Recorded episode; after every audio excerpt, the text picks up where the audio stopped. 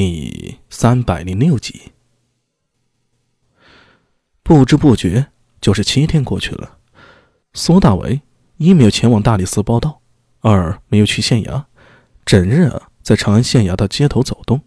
这一日，他带着沈源，身着便衣，来到宣阳坊的邓记果子铺里。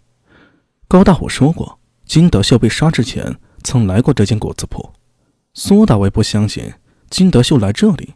只是为了吃一碗零沙货的，哪怕这邓记果子铺的零沙货号称全长安城最好吃的零沙货，也不至于让金德秀专程前来，还停留了一个多时辰。一个时辰那就是两个小时啊！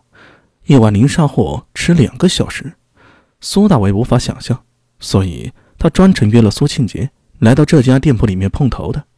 宣阳坊属于万年县之下。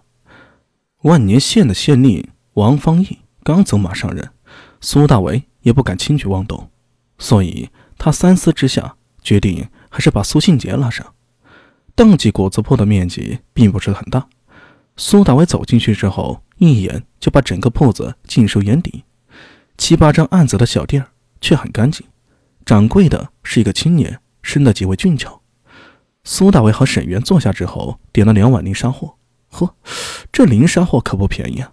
一碗零沙货居然要三十六钱，而且是明码标价。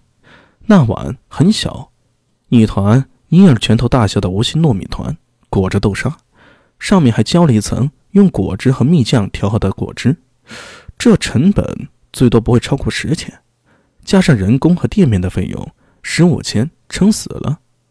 这家伙居然卖三十六钱，但必须承认。他家的零沙货很有创意，根据不同的果汁调制出不同的口味，每一种口味都有其鲜明的色彩，加之糯米团的形状也很精致，让人看着颇有些享受。掌柜在制作零沙货的时候也颇为花哨。苏大为觉得这邓记果子铺放在后世的话，估摸着就是一家类似于喜茶那样的网红店。他吃了一口，立刻放下了勺子。这玩意儿太甜了吧，甜的发齁。苏大伟只吃了一口，就不想再吃第二口了。呃，大白熊，这玩意儿好吃吗？哎，好吃啊！沈源三两口就把一碗零沙花给吃完了，然后还意犹未尽的舔了舔嘴唇。我尼玛，你个三大五粗的糟老爷们儿，舔什么嘴巴呀？苏大为机灵灵的一个寒颤，连连摇头。哎。阿米啊，你怎么不吃啊？呃，吃不惯。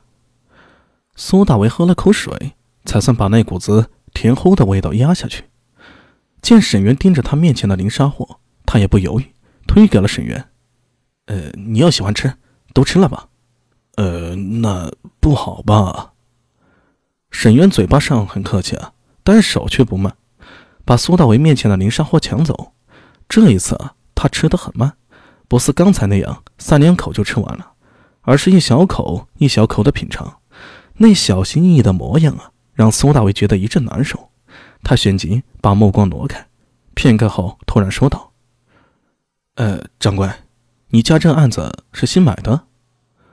正在调制果汁的掌柜听到苏大为的话，扭头看了过来，见苏大为面前那空荡荡的碗，他笑着点了点头：“哦，是啊。”几天前刚换的案子，那要花不少钱吧？啊，也没花多少钱，正好越王府那边处理了一批案中，很便宜的，我就换了一批。这可是上好的红木案，若是市面上买，我可买不起。越王府的案子，那肯定实惠啊！啊，那是啊。掌柜的一笑，低着头继续调制果浆。苏大伟则眸光一闪，扭头看了沈渊一眼，起身道。哎，慢点吃。沈源一愣，旋即反应过来，立刻放慢了速度。苏大伟则站起身来，装作若无其事的模样，在店里踱步，魂色不惊一般，就来到了柜台旁边。哦，对了，下次如果越王府那边还有案子的话，可否与我知晓？